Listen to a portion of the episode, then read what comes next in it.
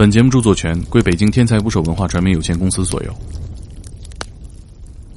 在海底经常拍着拍，最后吸气瓶吸不动了，一看哇，到红线以下了。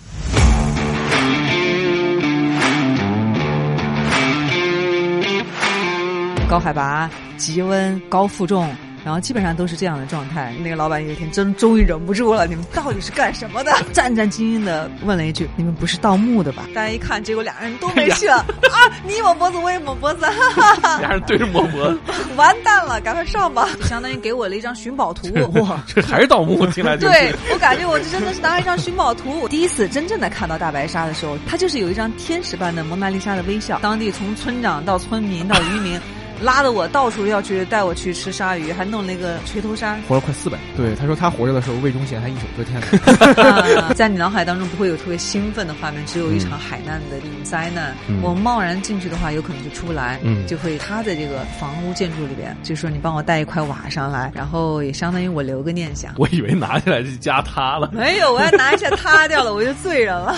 跟徐老师，好消息是我瓦给你带上来，坏消息是这房没了，只有瓦了。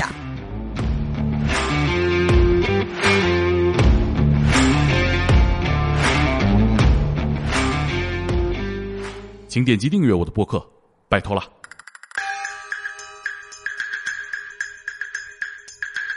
打捞最带劲的职业故事，这里是天才职业，我是猛哥，我是克林。克林，我先问你个问题啊，就是你来自海边的城市嘛？哎呦，就是假如说你经常看到海边啊，有这么一只鱼啊，游到岸上来观察人类。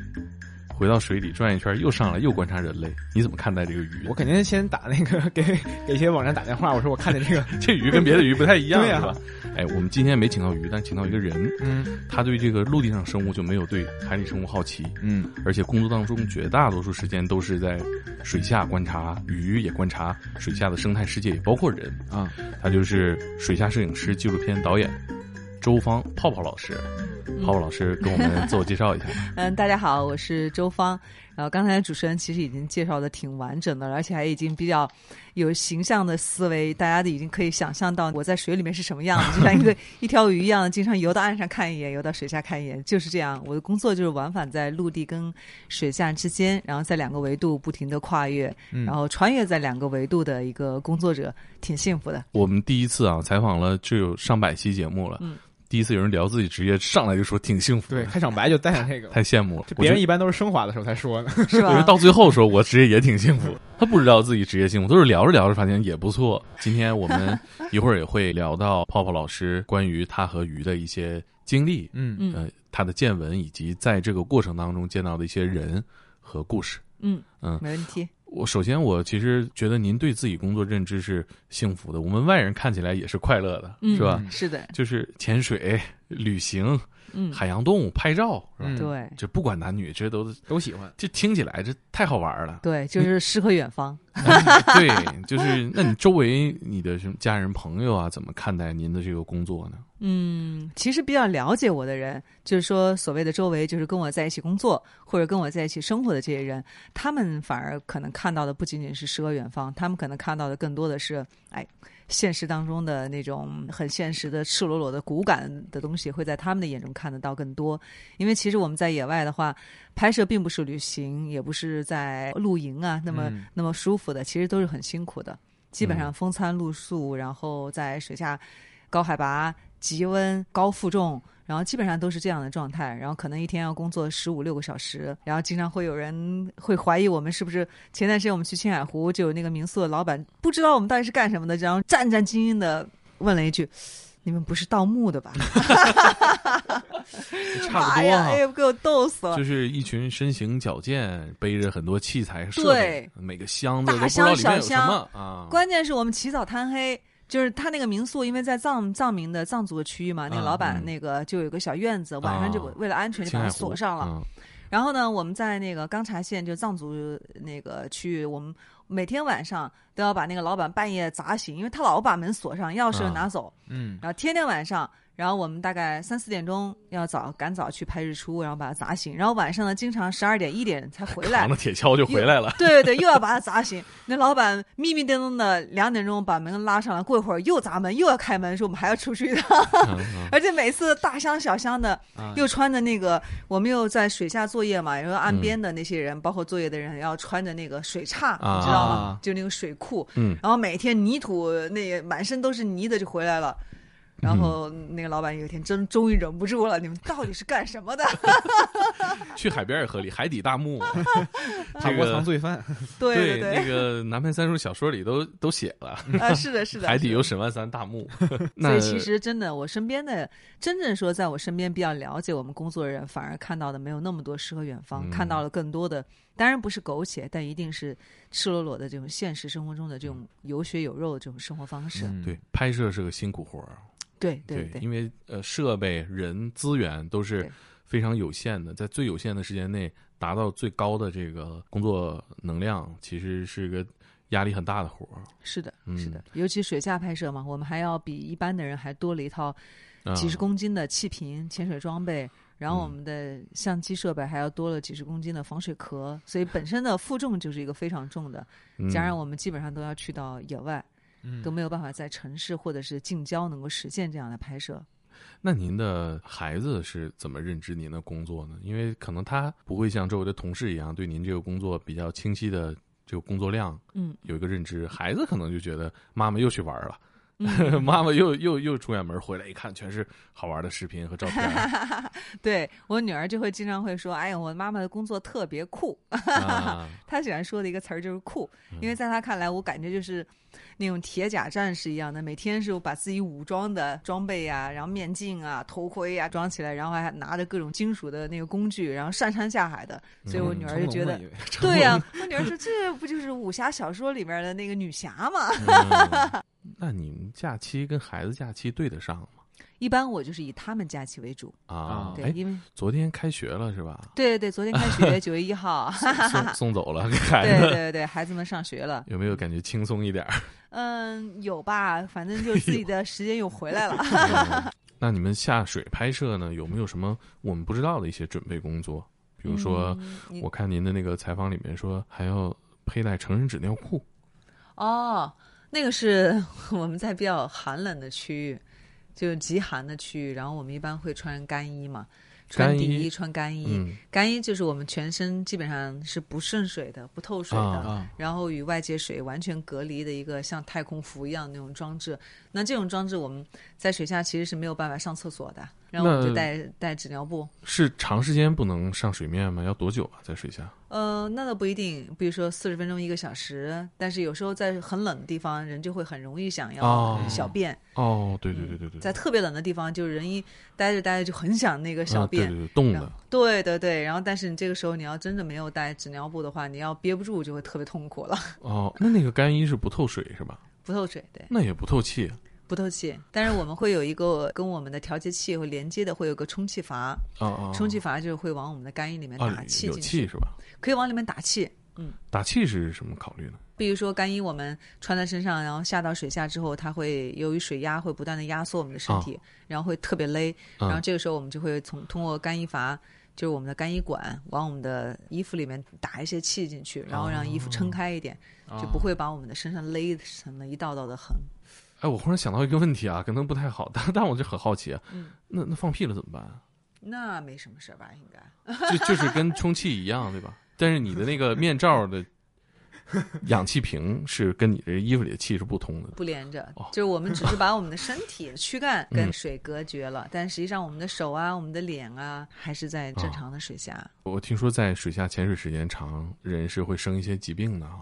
呃，可能对于潜水来说，最常见的就是减压病。嗯，就是我们体内会有一些鱼蛋没有排干净，然后或者是说就是余留在体内的氮气。哦，因为我们到水下是不会被压缩的，那么这压缩的氮气进入细胞当中，然后在我们出水的时候，随着我们的压力的那个缓解，然后慢慢的又要从体内把它排出来。啊，但是我们如果上水太快。或者是说我们没有足够给它足够的时间让鱼蛋从我们的体内排出来的话，那就留在身体里边，它就会堵塞我们的血管啊、关节啊，然后很严重啊。对，就会出现很多上水之后马上休克的那种，那么都是很明显的减压病。这种的话怎么办呢？像你经常去潜水的话，就是我们会需要定期的去做减压，就去那个减压舱里面去做减压，就像一般的像海军医院啊这样的都会有。海边的一些医院，它都会具备高压减压舱。那这是什么原理呢？怎么就是帮你把氮气排出来？就相当于是把你又重新，它是给那个像一个密闭的一个压力舱里边，然后给你设定几个大气压，相当于就是让你慢慢的开始还原你到了这个三十米、四十米的水下的这种环境。然后你身体再接受这个压力，然后相当于，然后它再慢慢的、很缓慢的跟你压力在慢慢的降低，然后让你体内的原来遗留在里边的氮气，这次有充分的时间慢慢的排出来、排出来、排出来。那这个过程会很累吗？呃，不会很累，但是很漫长，大概五六个小时，可能你要在又在舱里待五六个小时，对对对，在舱里待五六个小时。那身上也是属于有压力的状态。嗯，对，但是你自己不会有有什么太多感觉，就跟我们潜水一样的，就不停的做耳压平衡，做好之后，随着它给你加压，压力越来越大，越来越大，然后你不断的自己做耳压平衡，做平衡之后，你就跟在水下是一样的。哎，那这个舱里边既然压力大的话，像什么电子产品什么的，会不会有什么影响？它是不让带的，就你所有的电子产品带过去，肯定就碎屏了，裂了。对呀，我就 想压力大嘛。对，手表是需要泄压的，都必都必须要摘下来，就是你所有的物品都要摘下来。那呃，看书可以吗？看书会可以看，但是纸质的东西，因为我们加压之后开始升压的时候，开始减压的时候，我们其实身体会大量的排水，就我们体内的水分会大量的往外排，就整个人就是像在蒸桑拿一样的，满身都在滴水滴水。嗯，他都不是穿着泳衣吗？你可以穿的泳衣或者穿的正常 T 恤衫都没问题，不停出汗。对，反正你身体就可以拧出水来，就那种的。所以我们之前也试过带个带带本书看，最后发现也看不了湿，那个书湿漉漉的。对，Kindle 也不行，碎屏，有点无聊啊，这五六个小时。对啊，所以后来我们就说，要不就找，如果能睡着的是最好的了。那睡不着的话，我说我们是不是找两个人进去至少聊个天儿啊？俩人一块儿 谈谈工作。对，但是你会聊天会很奇怪，因为在那个压力环境下。人的声音会变。哦？哦，什么？就是男的声音会变成女生。啊，就是变得很轻，这种。就是很尖，因为你的声带什么都会被压缩，啊所以你自己说出来的话，我们大家听着都会很搞笑，就会变成那种女孩的声音会更尖吗？呃，女孩还稍微好一点，就是男的声音就会变得特别明显的变成女的声音了啊。所以聊了一段很有意思的天，可惜没有录音机，又收录不 下来，录不了。那他们也不提供什么嗯娱乐啊，或者是帮你熬时间的东西，没有？不提供任何娱乐。最后我们想，以后最好的方法就是四个人进去打个麻将。哎，这个听着像样，这个听着像样。但麻将桌不能，这这只能手动，不能用自动的，不是怕钱也怕湿啊。就自己拎一个麻将进去就打麻将吧，咱们 那个也不怕湿，没事儿。好项目，对，我觉得这个减压这个事情本身好像适用于所有工作。大家有五六个小时是吧？大家就什么电子产品和书籍哈，你能学习的东西都不带，工作相关都不带啊。大家坐在一起聊聊天或者打打牌，回归一下质朴的生活，确实减压。对，心理心理上也减压吧。你们没事儿去做一个吧，海军医院就有。啊，海军医院在哪儿？在北京呢？嗯，是在北京。啊，那个海军医院。大概潜多少小时需要去减压呢？它不是跟你潜多少个小时有关系，就是如果你没有做好减压，就比如说你出水的时候太快了，其实你就要赶快重新去做一个。多快算快？嗯，它有一个速度，比如说我们正常是那个每分钟以二十米的速度来上升，这个是一个标准的一个速度。那如果你那个一登地蹭就上，对，直接蹭的呀上去，然后没做停留，很快就上去的话，那你肯定没有做够减压啊。那要做够的是就不用再去。原则上是做够了是不用，但是对于我们常年在做水下拍摄的人，包括那些像海猛子那种常年在海底作业的人来说，其实每一次都做够的话，还是。嗯，不那么容易的，就总会有一些拍着拍着，你像我们经常拍着拍着气都用完了，嗯，然后一发现的时候，哇，只剩十帕的气了，然后都来不及做完减压了，就得赶紧先往上来，上来之后可能减压正常要停五分钟或三分钟，我们可能没停到，嗯，就得赶紧出水，因为没气了。对呀，这个焦虑也是很多恐怖片或者说是惊悚元素里面经常对对，经常用到的一个题材，氧气瓶里没气了。对，这个是很现实的。就我们拍摄经常会忘了看自己的时间，忘了看自己的气量，然后会遇到这种问题。有过这种特别严重的焦虑吗？或者说危险？会有啊，在海底经常拍着拍，最后感觉怎么吸吸气瓶吸不动了，一看 哇，到红线以下了。这多深啊？大概当时？那有时候会在二二十来米的时候。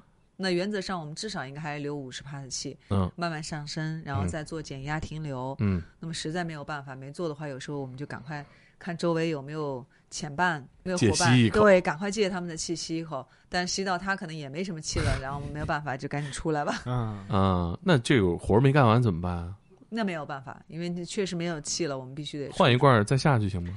可以，但是我们作为本身潜水减压没有做足够的话，是不能够马上下水的。哦，原则上我们是二十四小时都不允许我们再下水了啊，因为你体内的氮气没排完，所以根本不可能让我们上来马上换个瓶就下去。最危险时候那会儿是在拍什么？我没有什么特别危险的时候，但我记得我之前在印尼的时候，因为就是在拍一个电摇。电摇是摇鱼吗？对，是是一种摇鱼，但是它是也放电，呃，放电的一种摇鱼。它能放多大范围的电？它没有太大的那个，呃，你如果不去碰它的话，没有什么危险。嗯，但是它体积也比较小，大概就是一个二十公分的一个直径。但是最主要是比较少见，然后我们就一直拍，一直拍，然后它又游到这儿，游到那儿，我们就忘记了，就确实没太注意。然后深度也是跟着它慢慢的会越来越深了，嗯，然后就出现了，就是到最后吸到后来感觉没气了，嗯，然后但是实际上我的前半也没什么气了，啊，你怎么交流呢？这种打手语吗？哦，对，我们在水下会有手势。那这个没气儿的借吸一口什么手势？呃，就是那种你就像自杀的那种的，就这样抹脖子。对对对，抹脖子。这个是我们在水下。这你们下水之前对过暗号是吧？呃，不是，这是个通用的啊，就是在没气。对对对对，一些国际惯例就没气了的时候就赶快，大家就都知道了。然后大家一看，结果俩人都 没气了 啊！你抹脖子，我也抹脖子，俩人对着抹脖子，完蛋了，赶快上吧！蹬地就走了。对对对，就腾空就起，但实际上也没有办法做完减压啊。那还有什么手势呢？在底下还有什么常用的一些交流的信息呢？很多呀，就是比如说出现问题了。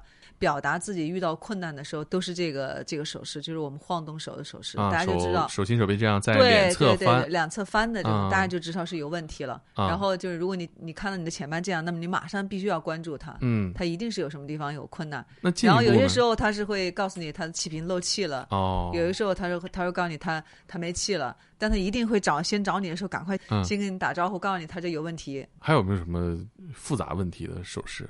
复杂的问题的手势啊，比如说我们要决定行进路线要返回啊，包括上水啊、下水啊，然后要原地的走一个什么样方向性的路线啊，这些我们其实都是有手势的。然后包括对于生物都会有手势，你像这个手势就是鲨鱼啊，就是把这个手我给大家形容一下，这个鱼鳍，对对对，放在脑门上。一个竖着放在脑门上，对对，就是鲨鱼，嗯，好像看到鱼鳍，大家只能反映出鲨鱼，想不到别的鱼了。对对对对。现在不是有那种玩具嘛，就是一个小船儿，上面只露一个鲨鱼鳍在那飘。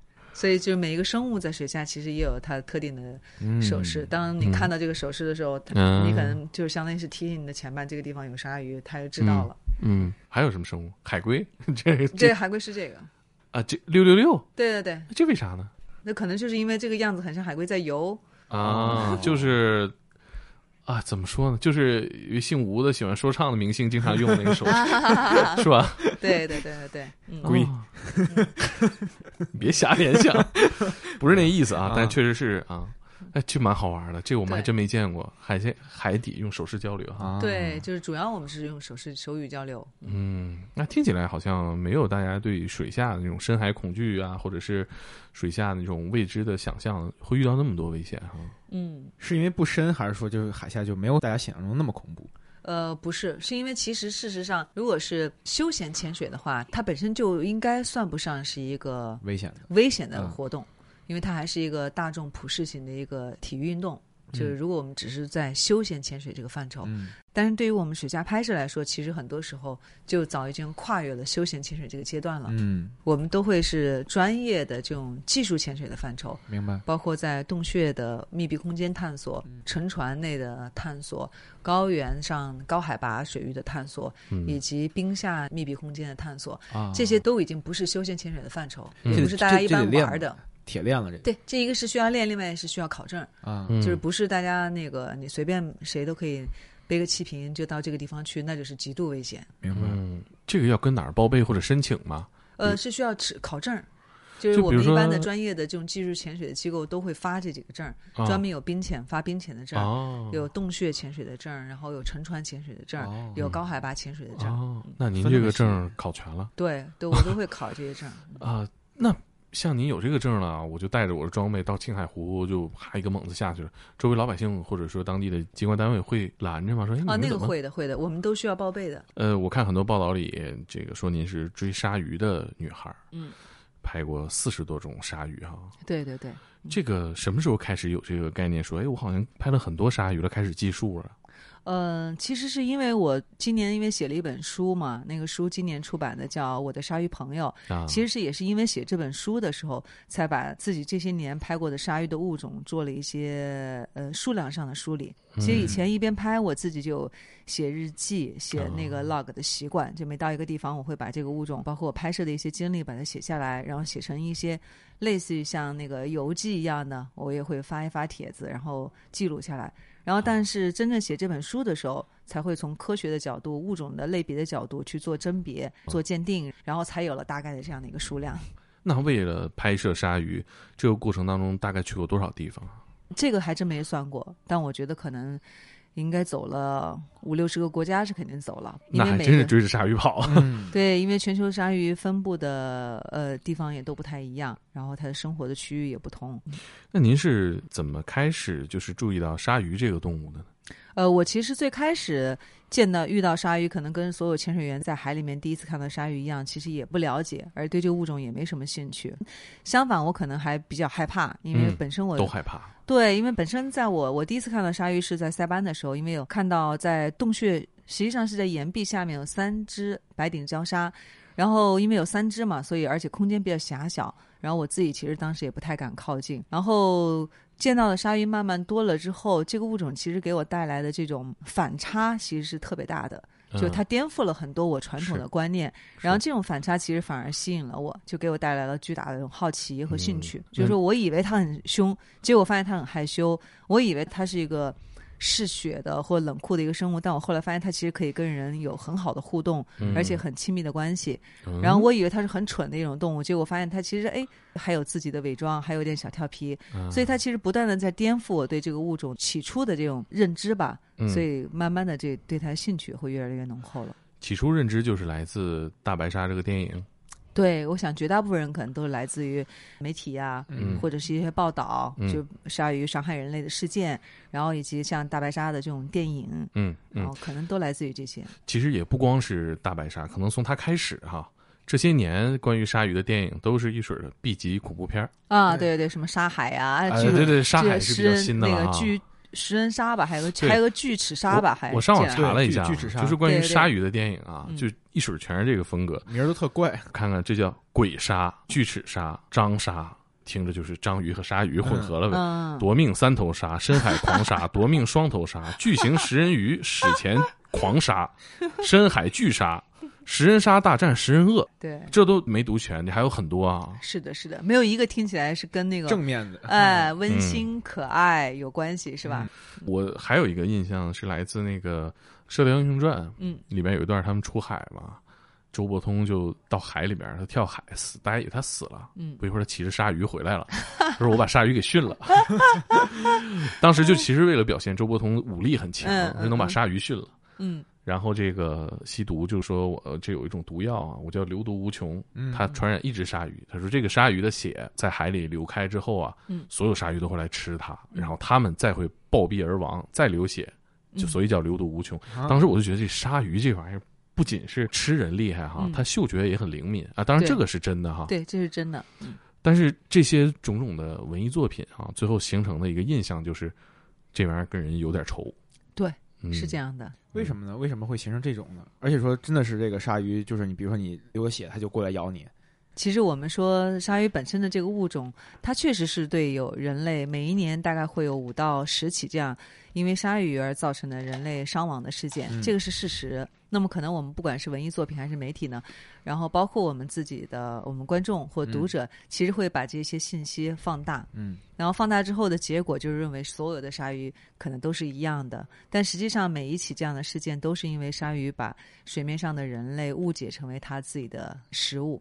它食物其实基本上就是海豹、海狮或者是海龟，嗯，这几种高脂肪、高热量的这种的海洋生物。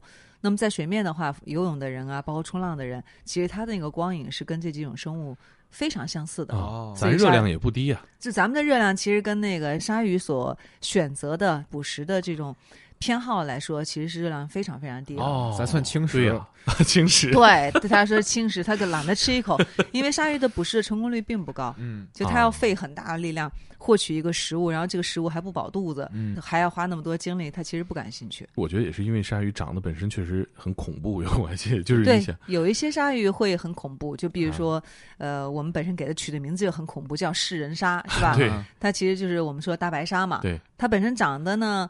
画面里面你看他很恐怖，是因为他老给他的画面都是那个张开大嘴，然后牙齿全部露出来的那个样子。嘴占一半。但事实上，在海底，当我第一次真正的看到大白鲨的时候，就面对面它游过来的时候，我觉得我都忍不住想笑了，想喷了。它就是有一张天使般的蒙娜丽莎的微笑。他那个脸啊，他那个嘴不张开的时候，就是像有小弯钩一样的往上轻抿着嘴唇，轻轻的在微笑，然后特别萌，然后就是一个天使的脸庞笑容，然后再加上一个魔鬼的身材，就特别搞笑，反差萌极大。呃，《自杀小队二》上映了之后，那里边不是有一个特别萌的鲨鱼的形象，但也吃人，但是它就是一个萌物，它是一个吉祥物了。我觉得影视里面也在发现了这种反差，也在树立一些鲨鱼的另一面。那以您的这个见闻当中，鲨鱼实际的生活状况这些年有什么变化吗？其实鲨鱼的实际的生活状态，就是这三十年其实有一些科学的数据和统计嘛。那么我们鲨鱼的物种数量已经减少了百分之七十了，然后另外有百分之种类还是呃不是数量量总数减少了百分之七十，然后另外有百分之三十的物种其实是已经消失了。嗯，那么这个不算是濒危的，就完全从地球上已经消失的这些种类。其实我个人感知就是鱼翅变得容易吃到了，没那么贵，没有想象那么贵哈。嗯，点一个鱼翅的菜，因为鱼翅就特指的鲨鱼的鳍嘛。对，鱼鳍。嗯。但我自己也感觉是，可能我吃的便宜了嘛，我觉得也不好吃啊，没那么特别。我觉得，而且我看，其实很多鲨鱼其实是可以食用的，也可以，也可以鲨鱼肉啊。对对对。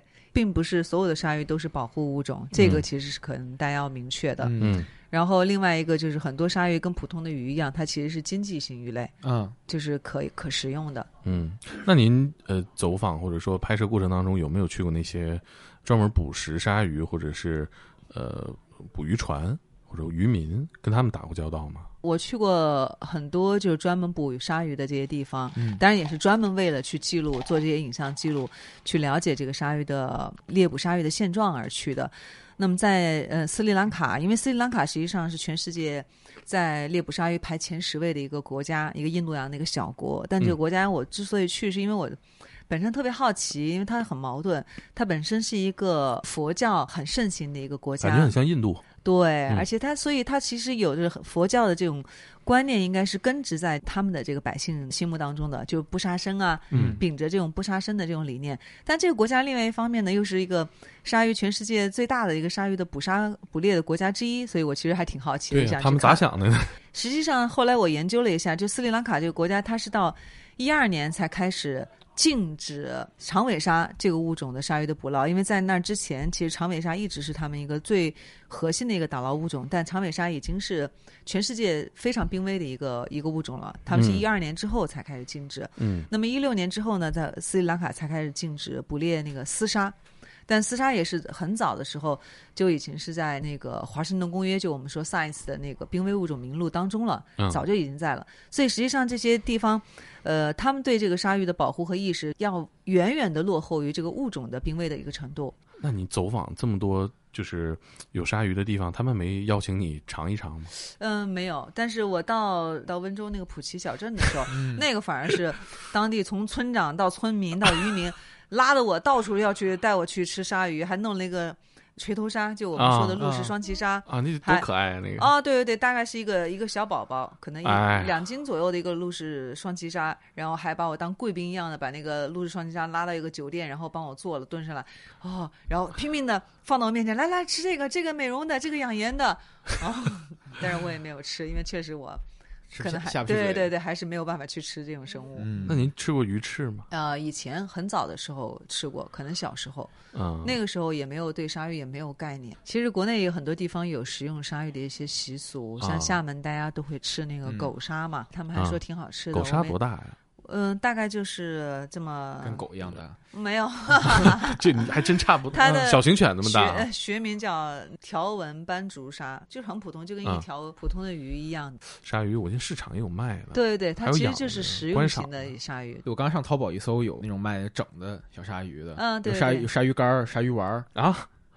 这产业哦，我还第一次搜，我还挺有点震撼。我之前没想到还有那么丰富的，没想到吃的这么方便啊！对对对对，因为其实并不是，确实并不是所有的鲨鱼都是保护的物种，也不能一刀切的说鲨鱼完全不能吃。就因为其实我们保护鲨鱼是要分得清楚，要鉴定的清楚哪些是濒危的一些物种，哪些是近危的，哪些是易危的物种。然后另外一个就是，不管我们是什么样的鱼类，对海洋的索取都是应该是有度的。嗯嗯，都不是过度的捕捞，任何鱼类过度捕捞可能都会妨碍到整个海洋的生态健康，都一样。而且像如果人能很方便吃到的东西啊，其实你很极端的去要求大家去断绝这种饮食文化，我觉得都是做不到的。对对对，尤其是像全世界范围内的海民、渔民，已经把吃各种鱼的文化传承了千年了。是的，一刀切肯定都做不到。是的，但凡能吃鱼都吃过了。那你像这个过程当中见到了鲨鱼的生和死，见到了依他们而活的渔民，对您自己有没有什么认知上的改变？嗯，也会有啊。就是以前我可能。我可能对渔民还会有一点点的怎么说呢？比较偏激的一些想法，有点意见。对，我会觉得，哎呀，你看这些渔民还要出海去捕鲨鱼，然后天天要以他们为生，然后靠他们来获取自己的利益。但实际上，其实跟他们在一起之后，对我的观点的改变还是蛮大的。因为我们一起出去的时候，其实有一次我们还遇到了一只海龟。嗯，就是有一个海龟，是因为那个渔民挂个鱼钩啊，下面也有绑了一些绳子嘛。然后那个海龟呢，它的前肢就被那个绳子缠绕住了，哦，就等于困在那个浮漂下面了，就一直没脱困。然后一直到第二天我们去的时候，发现那个海龟还在那挣扎，然后愿者上钩啊，这可能海龟也是去吃吃东西，然后就被绕住了。嗯。就渔民就赶快跳下水，然后把那个海龟给解开，然后把它放了，救了。哎，我当时也挺奇怪，我说：“你们不是很残忍吗？” 我说：“你们为什么把海龟放了？”他说：“海龟是保护动物，我们不能够抓它，得得放掉。”嗯，所以我发现其实很多时候渔民他其实并不是我们想象的那么残忍，他们其实也有自己的认知，只不过对他们来说，鲨鱼并不是保护动物，或者在这个国家鲨鱼并没有被列为保护动物，所以他们也没有这个意识说我们要。去保护他们。我记得，呃，今年有过一个视频在网上特别火，嗯，就是一个渔船捞上来一大网的鱼，嗯，然后其中有一只鲨鱼一直在吃，在这一堆鱼里一直在吃，上来还吃，对，它都已经被捞上，它还在鱼群里吃，吃的特别爽。然后打鱼的人就把它捞捞起来，扔海里，你走吧，你别吃了，你。白打了。对呀，打了一网鱼被你吃了一半。他拽那个鲨鱼时候，鲨鱼还在吃。我就觉得，对我觉得对他来说像自助餐一样。哎，那这个视频也，呃，在他可爱的背后，其实也向大家传递了一个信息，就是我们打到鲨鱼了，我们得给人放回去。这个显然不在他们能打捞的范围之内，所以他们给放回去了。对，是的，是的。现在其实中国境内也是一样的，他们不会专门去打捞鲨鱼，但是会有一些渔业的副产品，就是打捞的时候会跟着这些金枪鱼啊一起被打上来的。其实。最主要的就是鲨鱼，嗯，但是渔民不认识。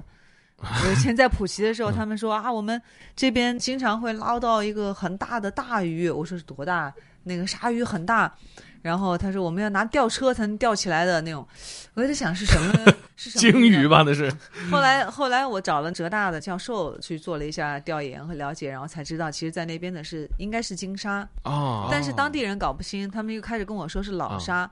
然后我在想，老鲨在中国浙江区域舟山海域还有这么多老鲨的分布，然后查了很多资料也没找到。后来问浙大的老师，他们说渔民不认识，嗯，就知道是大鲨鱼是大鱼，但他不知道是鲸鲨。鲸鲨，呃，大概都多少米长？因为我知道它体型是远大于鲨鱼。对对对，小的大概五米吧，大的可以有二十米。小的就五米啊，对跟车一般长啊。对对对，小那是小鲸鲨，鲸鲨宝宝。嗯，哇。而且我记得好像还有斑点吧，还是啊，对，长得跟一般的大白鲨也不太一样。对，因为它是滤食性的鲨鱼嘛，然后所以它嘴巴就特别大，因为它主要是吃浮游生物，然后磷虾，嗯，就是靠滤鳃去过滤这些食物的，所以它不是靠咬合。哦，那当地渔民后来怎么处理了？嗯，就把它捞上来，捞上来那个金鲨其实可以卖很多钱的啊，就但现在是保护物种，它就不允许了。谁卖找谁，反正。嗯，可是鲨鱼，我发现鲨鱼这个品种。特别多，而且差异特别大。对，我之前看过一个，就是说叫明朝鲨鱼，嗯，明朝鲨，它叫 穿越来的格陵兰鲨。它那个说活了快四百年，说这个这种鲨鱼特别长寿，真的假的呀？我没有拍过，反正 他说他说这是啥？那个利用叫放射性碳定年，就是测出来的啊，三百多对，他说他活着的时候，魏忠贤还一手遮天呢。天哪！我觉得这个种类实在太多了，对，而且本来对大海的。拓展大海的开拓，就还有很多很多未知的海域，所以在生物这一块儿说出很多让我们很炸舌的事儿，也觉得没那么新鲜，好像海里的接受吗？对，有点啥都正常感觉。是的，嗯。那我们看，就是说，不管是潜水还是摄影，都有一个水下的大笼子哈，嗯，就是摄影师都在笼子里跟鲨鱼互动。那只有大白鲨，全世界只有大白鲨需要在笼子里跟它互动。是它真咬人吗？还是为什么会有这个？其实并不是这样的。我刚开始也以为是怕大白鲨攻击人类，然后作为一个最恐怖的，然后被大家能够文化符号对符号性最强的食人鲨，可能是不是因为它真的吃人？但实际上我们到那之后，我们也发现我们在笼子里边，但实际上我们的向导也是站在笼子外边的。就他们其实也根本，他们其实根本也没有被笼子保护起来，但没有任何的危险。然后后来我就跟向导说：“我说我也想出笼子去，我说我也想到笼子外边跟他们拍一拍。”后来，那因为每一艘船上都会有一些鲨鱼研究或者是这个区域做鲨鱼研究的一些专家。他们也给我一解释，我觉得挺合理的。他们说，其实对于大白鲨来说，这个区域是他们的一个固定的洄游区域。他们到这个瓜达卢佩这个地方来，并不是来跟你们旅游来玩的，他们是来繁衍交配的。啊，那么在这个季节，九到十一月份的时候，大白鲨会在这个地方繁衍交配。这是他们选择的一个，不管是水温还是说食物的补给，是最合适的一个地方。那么实际上，我们的有笼子是希望。人类不要去打扰他们，就不要让他们离开他们已经选择好了的一个固定回游的一个栖息地。然后我们在既可以观赏它，然后又不干扰它情况下，在笼子里面其实是最好的一种相处方式。所以说白了，不是怕那个它来咬我们，而是怕我们打扰他们了。这会儿可能脾气也不好，鲨鱼 这繁衍是个大事儿啊！原来是怕人去打扰鲨鱼。对，嗯，人也不太可控嘛。对吧？有些游客他可能对想法也不一样哈。对对对，而且对于像这种呃顶级掠食者来说，他们其实也这种生物也有好奇心啊，嗯也有这种好奇心理。那么他们的好奇心也没有办法跟你。握手跟你说话，那么他们可能只有嘴来表达他们的好奇。那么他们哪怕到你身上去 咬一下、试一试这什么东西啊，然后那其实也会给你造成致命的这种伤害。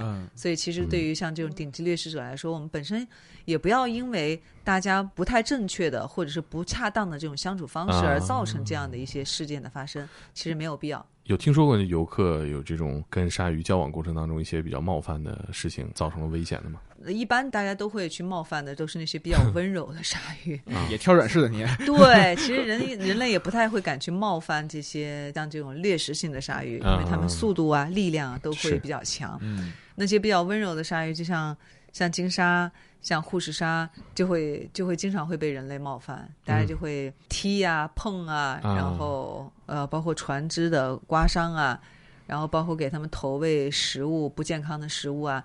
就都会有这种事情发生，呃，听起来像很像景点干的事儿了。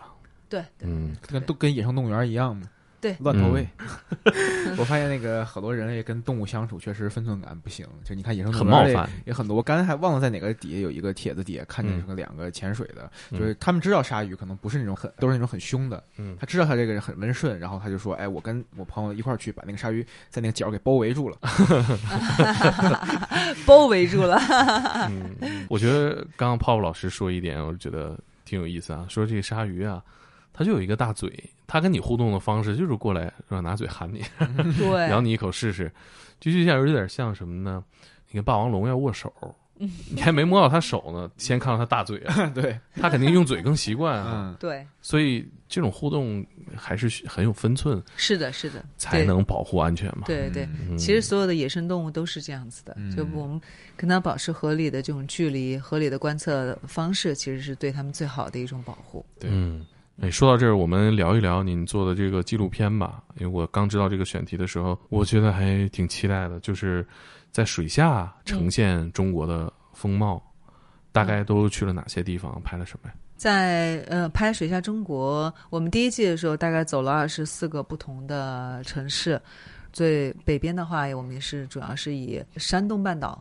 啊，当时我们第一季的时候，主要到了山东半岛，然后到南边的话就到西沙、南沙群岛，嗯，然后这个是整个沿着海域从北到南的一个拍摄。然后在内陆区域的话呢，主要是广西的地下河，我们说洞穴，喀斯特的地下地下河的那个洞穴的地貌，然后包括在呃云南的抚仙湖，就是一个高原湖泊的地貌，然后再有就是浙江的千岛湖，这个几个内陆的湖泊。然后，所以沿海是从北向南，然后在内陆的话，就主要是湖泊，还有洞穴、喀斯特地下河，嗯，这几个核心的是这几个区域。嗯，我其实一想到这个选题，第一个想起的就是，呃，在修建三峡的时候淹的那个张飞庙、张飞祠，嗯，里边有很多岩壁啊，嗯，呃，祠堂本身啊都淹在水下了啊，对，就很兴奋。其实。在历史发展当中，也不只是说人工修缮，有很多自然条件决定了很多的古城啊，或者说是设施啊，就被淹在了水下哈。对。我听的也是，就是你就水下中国，你肯定想的是，你下去虽然是可能是湖底、海底，但是第一反应说这是中国的地方。对，我觉得就是我们自己中国人，比如说我们的文化遗迹，可能是最有我们中国符号的。嗯，所以你包括就像我们丝绸之路上的这种沉船，嗯，就如果你们看到一个青花瓷，嗯，海底的青花瓷、青白瓷，嗯，这种什么黑釉值不值钱啊？呃，肯定值钱啊。那你们看到了，捧上来一个。那不能动，不能动啊！我们跟那个水下考古单位是必须签协议的，是不能动的，只能记录，不能动的。说你上来，你这肚子这么大，里边藏什么？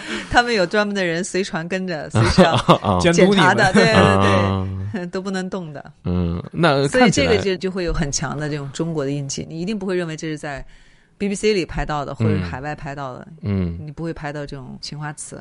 嗯，看起来怎么样？其实这些瓷器我们在海底看到的，其实大部分的其实都已经破碎了。嗯，就不管是说海床的这种洗刷冲刷，嗯，还是说本身在海难当中它沉没的时候的那个破损啊，这个海底沉船其实也承载了很多故事，很多想象啊。对，海底的这个海盗的宝藏。是的，被诅咒的金币 等等等等啊，包括一些财宝啊。对，不是以前有这个新闻，就是说从海底捞上一桶酒嘛，喝完直接抢救去了。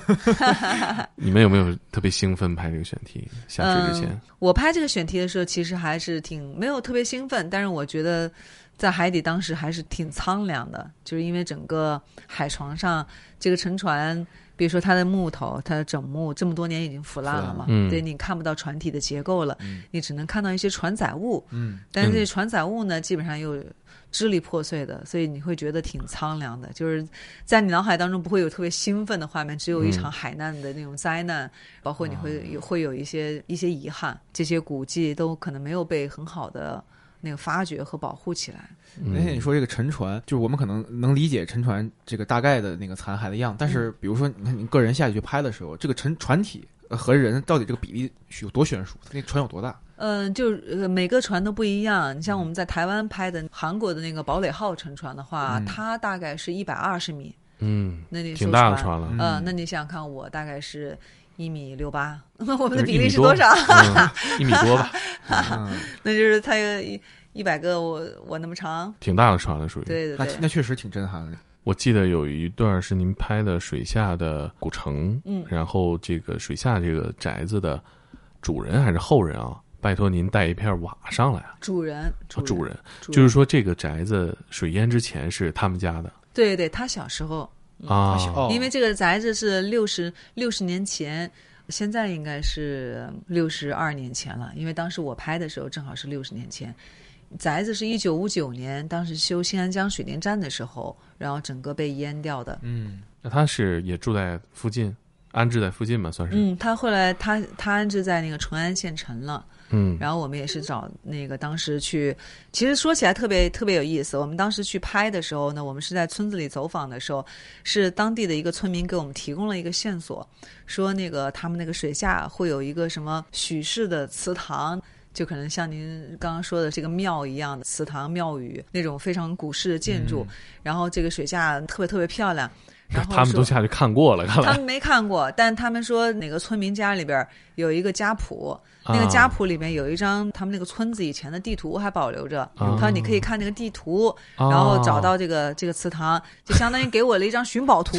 哇，这还是盗墓进来？对我感觉我这真的是拿一张寻宝图，我一看，哎，我说这个寻宝图，我就到处。跟那个村民走访嘛，但是其实村民没有概念，他给你指的方向说的很清楚，但其实你根本找不到。六十年前的事儿了，对，而且他跟你说啊，就在这个山头下去，而且你想，水被淹了之后和以前它没烟的时候，其实景象是完全不一样的，对，方位可能会变，完全不一样。嗯，他说这个山头下去，然后你就沿着这个山脊下去，很快就能找到这个宅子了。但是我们下去找了很长时间，根本找不到。后来我们还用了声纳定位，然后来做探测。声纳是会显示一张图吗？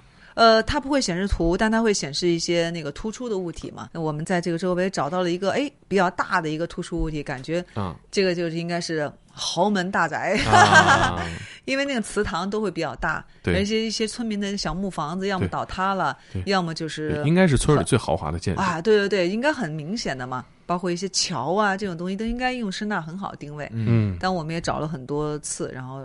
那个都找的不太对，嗯，然后后来我们实际上是找了当地的淳安的那个救援队，然后来协助我们，然后他们给我提供了线索，说，哎，好像以前关于这个许氏祠堂的故事，看到淳安县志有一篇文章，有个作者描述过，是回忆自己小时候的故事，嗯，然后我们又跑到县志办去，然后找县志办那个人把这个文章翻出来，然后又看到那个作者许牛。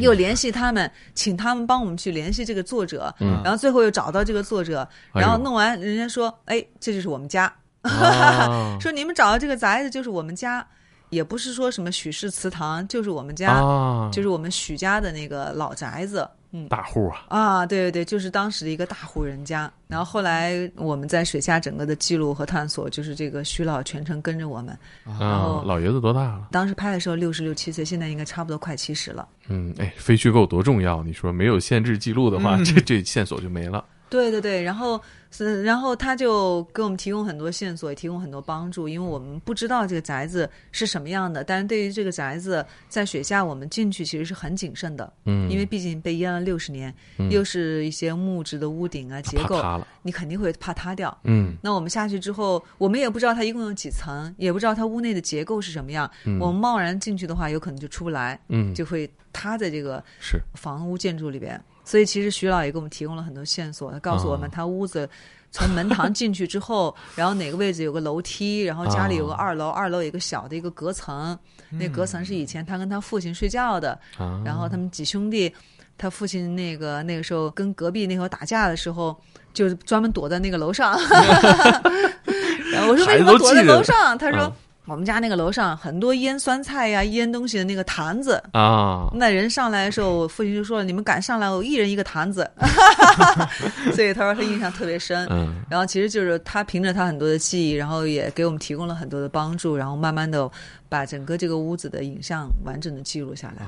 那这酸菜这这年份可到了。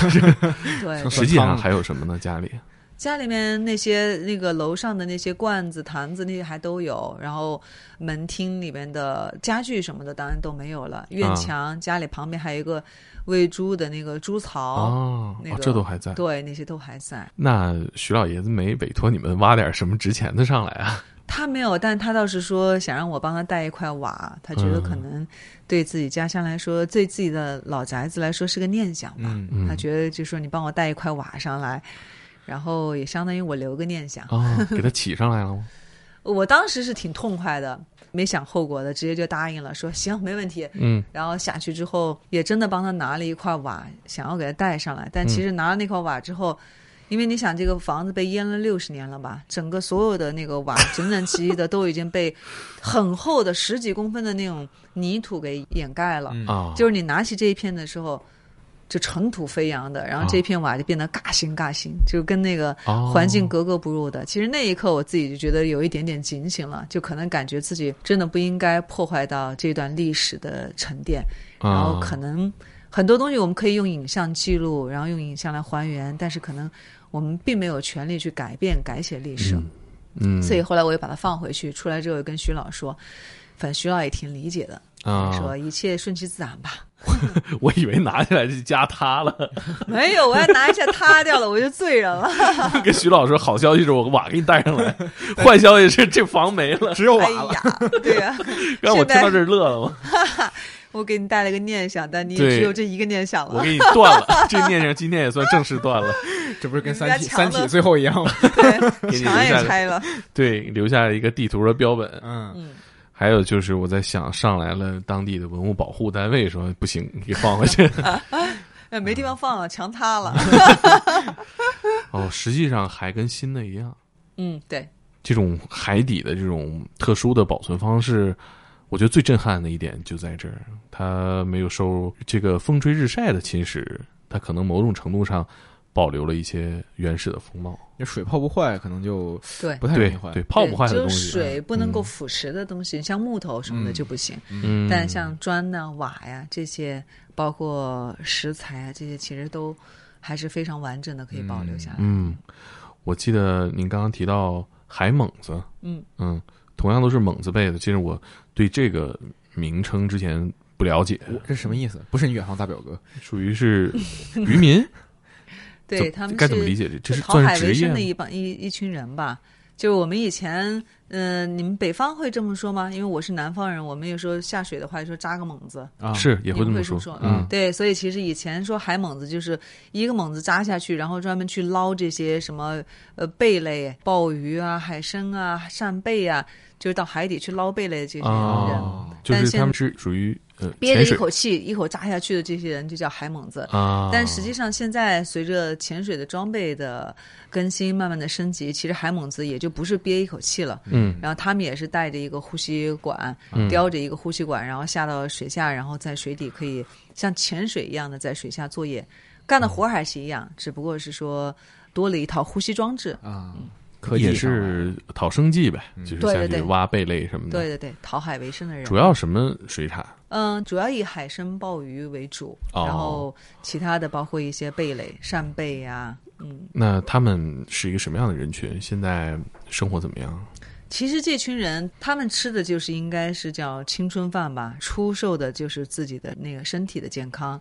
换取的可能就是相对来说比较快的短期的这种的经济回报。嗯，他们一个月其实挣的还蛮多的，就是每个月他们是靠计件嘛，就计计斤计件，能捞过来多少斤，然后多少只海参，然后这样的话，老板给他们钱。那么海参捕捞季节的时候是春秋两季，这两季他们干两个月的活，嗯，基本上就够一年吃消了。哦，大概是个多少钱？十几万吧。他一年可能工作四个月，这四个月可以挣到十一二万，然后他就其他八个月他都是休息的，就不干。但是他这个活其实是挺累的，他每天可能在水下作业，一个是寒冷，另外一个就是他们基本上都有减压病。哦，他们大概会到多深呢？呃，不一定啊，就是取决于他们捞的海参在多深，浅的地方二十多米，深的地方也会到四十多米。啊。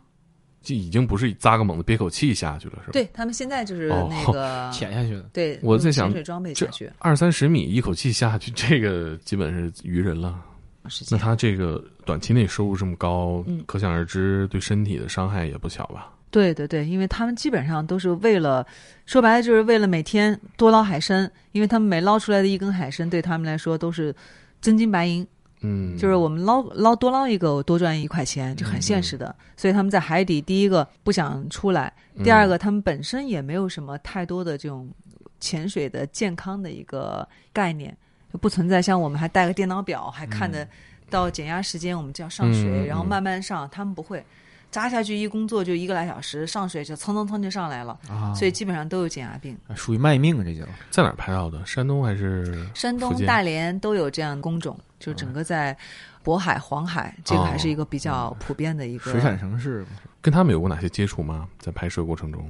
呃，我们其实拍海猛子也拍了三年嘛。我们拍的那一位有四十多岁，哇，这也算青春饭了。这个其实身体可能很多技能也下降了。对，但他已经干了二十多年了嘛。他用他自己的话说，他可能也，他也不会干别的。嗯，他说你让我去干别的，我一年也挣不来这些钱，我也只能干这个。反正就，但是我也会跟他聊天，也会问。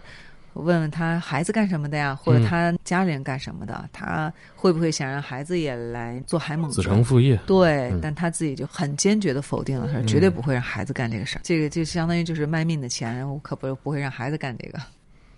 像您拍了《水下中国》这么多的主题，见识到了很多人，那您自己如果概括在水下看中国的话，最核心的关键词是什么？文明吧，应该是文文明和文化，因为我觉得这个可能是我们在中国的水域和其他全世界任何水域不一样的、最有独特的、最有我们中国符号的一个标志性的特征。嗯，就可能我们被五千年的这种文明和文化所浇灌和遗留下来的这种遗迹，其实是无可替代的。我觉得这个应该是我们中国水下非常非常值得骄傲的一部分内容。那接下来还有什么可以透露的选题或者是想拍的内容吗？水下中国第二季也拍了两年，明年，呃，第三年我们又一个三年的时候应该就会完成，就我们会把第二季为大家呈现出来。然后，所以这个是我们团队现在在呃核心在创作和努力在做的一个内容。另外，鲨鱼一直是我希望能够长期坚持能够做下去的一个一个项目，也是我跟海洋之间。最深的一个牵绊吧，我觉得它可能是一个纽带，把我跟海洋建立了一个非非常强的一个链接，也让我选择了这样一份职业，然后走上了这样的一条路。所以我还是希望尽我所能的继续能够为鲨鱼来做一些什么。所以我们现在也在做全国的一个鲨鱼的嗯公益的活动，然后也在做鲨鱼的纪录片、鲨鱼的纪录电影，然后包括我自己写鲨鱼的书籍。然后这个，我觉得我也会一直坚持做下去。听起来挺辛苦的哈，跟最开始我们对泡泡老师的职业认知，我觉得聊完我有点变化啊，感觉任务很清晰，工作量很大。嗯，是的，是的。工作环境很辛苦。没有，但是我还特别享受，还特别幸福。他别人说的嘛，很幸福。对，还特别幸福。那我们也祝我们的听众朋友们啊，也能享受自己工作。对，找到这个幸福感。对，我也希望所有的人都能找到自己热爱的事情，然后能够去享受这一份工作和生活带来的乐趣，也是享受能享受这份辛苦。其实，对，重点在这儿，嗯，乐趣大家都能享受，辛苦不一定。那我们这期就聊到这儿，嗯嗯，好好，谢谢。泡泡老师。